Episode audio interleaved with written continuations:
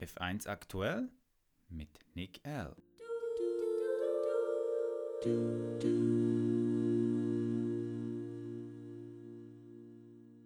Was für ein Saisonstart. Es hätte nicht dramatischer sein können, oder? Mit dieser Frage, liebe Formel 1 Freunde, begrüße ich Sie alle ganz herzlich zur heutigen Podcast-Folge. Das zweite Rennen in Österreich steht an. Wir blicken aber noch einmal zurück auf dieses ja wirklich ereignisreiche Auftaktrennen. Dann werden wir natürlich als Hauptthema sicher den Crash zwischen Albon und Hamilton nochmals Revue passieren lassen und natürlich wird auch die derzeitige Situation von Ferrari in der heutigen Folge ein Thema sein.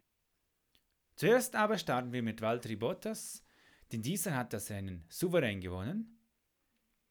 Hut ab, wie er mit dem Druck umgegangen ist, als Lewis Hamilton wirklich in Riesenschritten immer näher gekommen ist. Ja, und wer weiß, mit ein wenig Glück und einer guten Performance des Finnen ist für ihn der WM-Titel in diesem Jahr definitiv möglich. Albon gegen Hamilton. Ja, ein super Manöver von Albon, doch leider kam es dann zur Kollision. Die Strafe absolut richtig, Lewis Hamilton.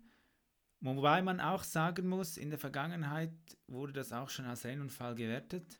Wir als Formel 1-Fans können eigentlich nur hoffen, dass nun die Stewards immer die gleiche Linie anwenden. Das heißt, dass für jedes Manöver dann auch wirklich eine Strafe ausgesprochen wird. Obwohl man ja eigentlich gesagt hat, man will mehr Racing. Also es ist da immer ein schmaler Grad. Die Konsequenzen übrigens für beide sehr dramatisch.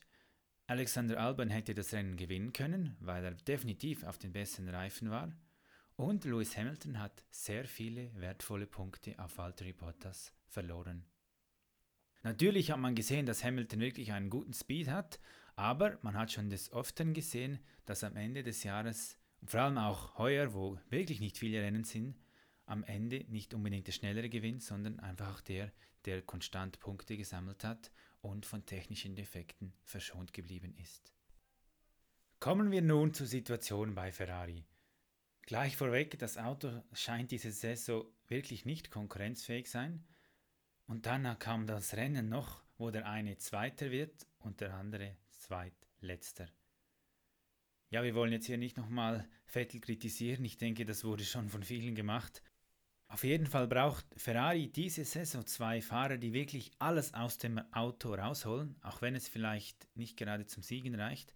Denn Ferrari kämpft diese Saison wirklich in der Konstrukteurswertung mit Force India und McLaren wahrscheinlich um diesen dritten Platz.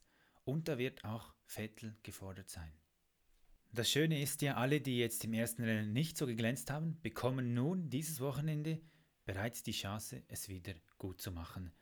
Die Favoriten bleiben somit eigentlich dieselbe wie vom letzten Samstag und Sonntag, aber wie schon gesagt, auf den einen oder anderen wird man natürlich schon beim zweiten Rennen einen genauen Blick werfen. In diesem Sinn bedanke ich mich bei euch allen ganz herzlich für die Aufmerksamkeit und wenn das zweite Rennen nur halb so spannend wird wie das vom letzten Sonntag, dann erwartet uns wieder Großes in der Steiermark. do do